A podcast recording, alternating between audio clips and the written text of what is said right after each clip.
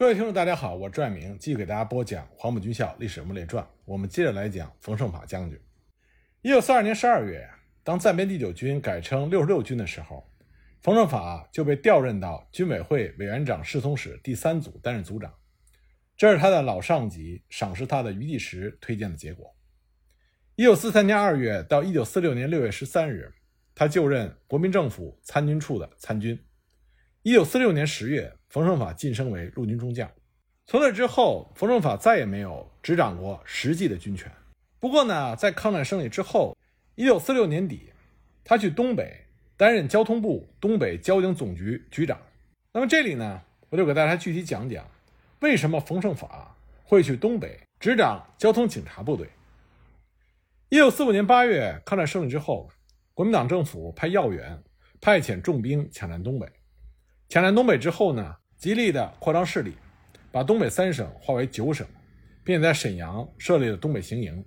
派熊式辉为主任，杜聿明呢为东北保安司令。那么蒋经国也被任命为东北外交特派员。那个时候的蒋经国雄心勃勃，他并不甘心于小小特派员的权势，他想利用他在苏联留过学的关系，在东北搞一个第三势力。根据当时的历史条件。蒋经国认为，美国和国民党是一种势力，中国共产党是另外一种势力，而在以上两种势力之外，他想连接美国，谋求苏联的帮助，来创建属于他自己的第三种势力，以便在国民党中加重他的政治资本，独树一帜，使他能够独揽东北乃至全国的大权。于是呢，蒋经国就联络串通了国民党所谓的官邸派冯胜法、余第时等人。积极的活动起来。蒋经国回国之后，虽然有着雄心壮志，但他并没有立刻得到国民党的重用。他只是担任了三青团中央干部学校教育长等职务不高的工作，所以呢，他在国民党集团中并没有很高的声望和权势。在他的生活圈子里，他和那些出身黄埔军校的高级将领们也没有太深的结交，所以和国军部队并没有实际的联系。可以说，蒋经国在党政军各方面都没有基础，所以呢，不被国民党上层人物所重视。再加上他曾经在红色苏俄留学的经历，所以很多国民党高层人物对于蒋经国刚开始是抱着敬鬼神而远之的态度。为此，蒋经国愤愤不平，满腹的牢骚。他被任命为东北外交特派员，虽然官职不大，但他感到这正是他大展抱负的一次机遇。为了实现他第三势力的畅想，他必须首先寻求到官邸派的支持，因为他唯一亲近的就是官邸派。同时呢，他必须拥有一支较强的军事力量作为后盾，所以他就选中了即将成立的东北铁路警察部队。那么由谁来指挥这支武装警察部队呢？蒋经国当时就选择了冯胜法。平时冯胜法就非常看重蒋经国，两个人非常合得来。这事儿一谈就很合拍，冯胜法是积极支持，乐于从命。但是冯胜法在南京忙于军务和侍从室的工作，暂时不能到东北。就在这个时候呢，这个肥缺被国民党东北行营参谋长何柱国看中了，他极力的报请蒋介石，让他兼任武装铁路警察总司令。蒋经国从中作梗，这才被蒋介石否决。蒋经国趁机就向蒋介石。讲明了东北铁路护路军总司令由冯胜法担任的必要性，但是呢，他的提议遭到了军统头子戴笠的反对。戴笠以交通部已经设有交通警察总局，东北地区的铁路派特务部队加以防护就可以了，不应该再设东北护路军总司令部重叠机构为名加以反对。由于戴笠的极力反对，所以这件事情就暂无定局。等到1946年3月，戴笠乘坐飞机摔死。军统的特务头子们忙于内部的争权夺势，无暇外顾的机会，蒋经国又进一步去游说蒋介石。根据中苏友好同盟互助条约和中国长春铁路条约的规定，中国长春铁路具有国际性，武装警察护路权属于中国。当时东北的铁路一共有一点二万多公里，按照规定每公里设有十三人，按照这个数字计算，需要十五万多军警。所以，成立中国长春铁路警察局实为必要。同时，为了能够掌握东北全境的铁路警务，还应该设立东北铁路警察总局。蒋经国一面游说蒋介石，一面活动余继时、杜聿明这些官邸派的重权人物。官邸派呢，多半与蒋介石有着亲缘和裙带关系。担任蒋介石侍从室中将侍卫长兼国民党三十六集团军总司令的余继时，他是蒋经国的表兄；担任蒋介石侍从室中将副侍卫长兼国民党三六集团军副总司令的冯胜法，又是余继时的亲信。那么，最早带领四个军进入东北的保安司令长官杜聿明，他也属于官邸派。他曾经是余继时的部下，和冯胜法等人又是黄埔军校一期的同学，交往甚密。所以呢，杜聿明出任东北保安司令长官，也是蒋经国开创东北第三势力的强力支柱。那么，蒋经国、杜聿明、余继时、冯胜法之间，由于利益的共同和历史上的渊源，就成为了互相合作的伙伴。冯胜法当了中长铁路警察局长和东北铁路警察总局长，这是蒋经国开创东北第三势力的关键性一步。在部队部署和军费的调拨上，蒋经国也是大费了一番脑筋。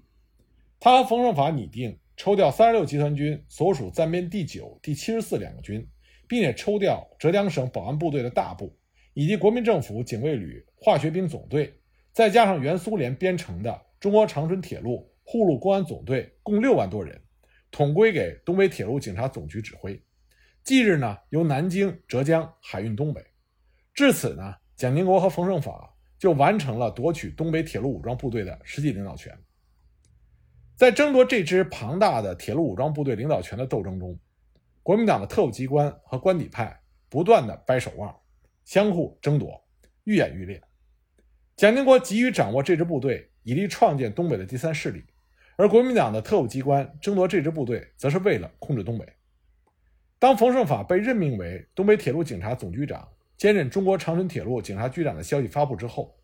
特务头子们就多方的阻挠和破坏，千方百计想要堵死蒋经国、余继时、冯胜法的计谋实施。他们一方面以未经立法院通过，交通部拒拨经费；另外一方面呢，指使在东北的军统特务头子。电告蒋介石说：“东北铁路急需护路，冯胜法久不到任，你请先由军统系统的交通警察总局派员负责。”结果呢，这份电报恰恰就被冯胜法的好友国防部少将鲁岳接到，他马上就密报给了冯胜法，冯胜法就让鲁岳压住电报，先不要上报，然后找到蒋经国研究之后，采取了如下措施：第一，向财政部借款。余继时通过当时任财政部长的叔父余鸿钧借得法币二十四亿元，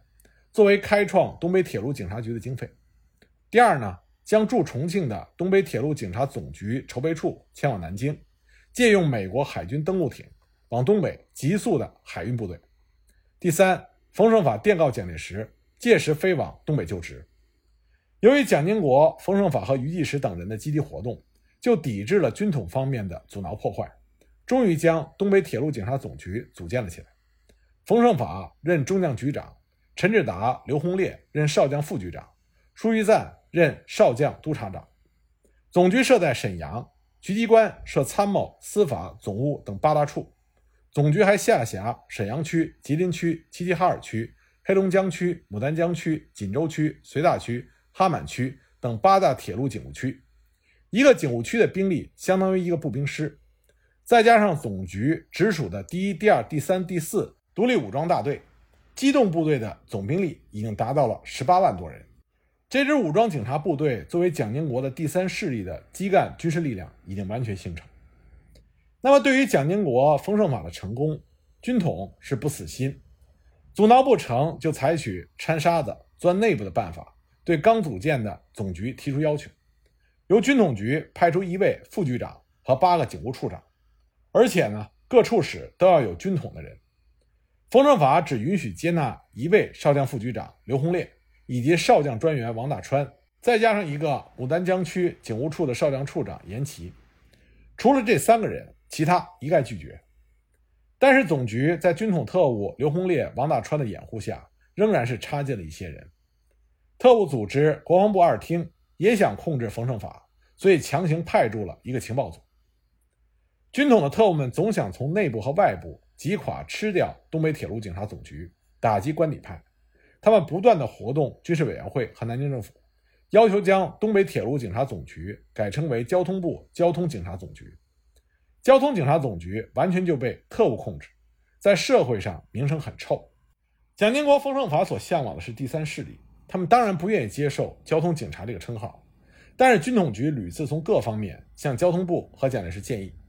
他们的理由是：交通部既有交通警察总局的组织，总辖全国交通警察业务，东北铁路警察总局也应该属于交通警察的范围，自应划归交通总局建制才是。官邸派向蒋介石反映的理由是：东北的情况特殊，中国长春铁路有中苏的国际关系，境内路线又长，因此呢，东北铁路警察总局应该直辖于交通部，成立一个独立的体系。如果硬将东北铁路警察总局改称交通警察总局，会影响中苏关系。蒋介石听了双方面的意见，最后做出了折中的批示：一，原交通部交通警察总局自1947年1月起。改称为交通部第一交通警察总局，管辖山海关以内各省交通警察业务，监管东北地区及对解放区交通封锁任务。第二，原交通部东北铁路警察总局自1947年1月改称为交通部第二交通警察总局，除管辖东北的铁路警察业务之外，指导中国长春铁路警察局业务，维持交通秩序，保护铁路安全，不负商旅检查的业务。第三。东北地区的商旅检查任务由各省市税务机关及海关负责。那么一波未平，一波又起，军统特务们为了搞垮冯胜法的铁路警察总局，就寻机闹事。他们抓住了一起走私运药的事件，告发官邸派通共通匪。原来呢，官邸派为了发财，并且讨好中共，在一九四六年，总局通过无线大队队长梅士奇出面，用美国海军登陆艇。由香港和上海运来药品等物资，从秦皇岛登陆运往解放区。事后呢，安插在总局内的六名军统特务发觉告密，国防部给铁路警察总局发来了电令，说梅士奇通共有据，押往南京法办。冯胜法接令之后，为了保护梅士奇，将梅士奇隐藏在沈阳他自己的私宅，然后复电给国防部说，梅士奇畏罪逃往解放区。同时呢，扣押了总局内六名军统特务，反说特务们通共有据。军统派的副局长刘洪烈为此和冯胜法大肆争吵，冯胜法也怕把事情闹大，最后呢，将六名军统特务驱逐出总局，不了了之。就在特务们寻机闹事，想搞垮铁路总局的时候，蒋经国也不甘寂寞，他以东北外交特派员的身份，在国内外展开了多方面的活动。上任不久，就在外交公署召开了一个亲朋好友的座谈会。出席座谈会的有他留苏时的同学，有中国驻苏商务参赞，有北平行营的政治部主任，有锦州铁路警察处的少将处长等人。蒋经国在会上说：“东北问题具有国际性的意义，美国很注意东北问题的发展，因此呢，我们接管东北无疑牵扯到苏美关系，我们应该善于运用这一点。”蒋经国除了在国内找靠山拉关系之外，还多次和进军东北的苏军元帅马林诺夫斯基交往。他甚至还和斯大林取得了直接联系。那么，因为蒋经国在苏联学习和生活了十二年，他的妻子也是苏联人，那么和苏联有着特殊的关系和广泛的友谊，所以他的某些设想和措施就得到了苏联方面的首肯和支持。他的第三势力总体的设想是：一，北满可以作为苏联的势力范围。中共的正规部队撤出北满，地方治安可以由中共方面的保安部队维持。二，南满可以作为美国的势力范围，国民党的正规部队和特务部队撤出东北，南满的地方治安由国民党的地方保安部队维持。三，东北全境应由中苏合办的中长铁路，其警察权按照条约规定属于中国，南京政府代表中国主权，中长铁路。应由东北铁路警察总局所属部队负责警护。由于东北全境铁路很长的特点，预想将十八万的铁路警察部队扩编到一百万人，其兵员由铁路两侧的村民来担任。那么，在这个设想里的重点就是在东北，让蒋经国的第三势力拥有强大的兵力基础。日后虽然不能与国共两党争天下，也会在辽阔的东北疆土上占有一席之地。蒋经国当时看得很明白，在东北，中国共产党的战略方针是让开大陆，占领两厢，这比国民党的策略要好很多，形势是不利于国民党。那么由蒋经国出面求助苏军暂缓撤出东北，根据中苏友好同盟条约的规定，苏军在日本投降后三个星期内开始撤军，最多三个月内全部自东北撤退。不过苏军呢答应暂缓撤退。等到国民党占领了长春、锦州、沈阳等大城市之后，国民政府就改了主意，发起了一个反苏运动，要求苏联按照规定立刻撤军。这自然遭到了苏联的拒绝。那么苏军拒绝撤离，而美军又频频地向东北派遣军事力量。蒋经国呢写了一份关于东北情况的报告，派秘书送回重庆，交给了蒋介石。那么蒋介石根据东北当时现实的情况。就制定了在谋求苏联支持的同时，也积极求助美国的支持。美国为了自身的利益，也是积极的帮助国民党在东北谋取更大的势力范围。所以呢，就不断的帮助蒋介石向东北运兵。那么苏联看到美国日益的加紧运送国军和军事物资去东北，所以就改变了一度不支持中国共产党的方针，使自己的军队一拖再拖，不从东北撤军，并且支持延安。那么，苏联的这种强硬态度的转变，无疑就动摇了蒋经国想以中苏美联结起来为轴心的第三势力的这种想法。而在东北战场上，形势对于国军来说急转直下。一九四七年起，东北民主联军发起了战略反攻。到了一九四八年初，在东北已经收复了十八座重镇，国军被压缩在了长春、沈阳、锦州三个据点上。东北铁路警察总局也随着已去的大势急转直下。随着丢掉大批的城镇，蒋管区的铁路陷入到瘫痪和中断。官邸派一看国民党在东北大势已去，为了避免当俘虏，一九四八年春报请南京政府撤销了东北铁路警察总局，其残部呢由长春铁路警察接管。一九四八年九月十日被南京政府批准，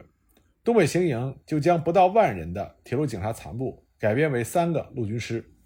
那么这些部队最终也葬送在了辽沈战役中，这也意味着蒋经国自任东北外交特派员以来，和冯胜法联手想要苦心经营而创建的第三势力的梦想彻底破灭了。在离开东北之后呢，冯胜法在一九四八年十二月就任十六兵团副司令官，但很快一九四九年三月他又就任第九编练司令部副司令官，但在这些职务上，冯胜法并没有太大的作为。后来呢，他随蒋介石去了台湾。一九五七年冬天，他病逝于台北。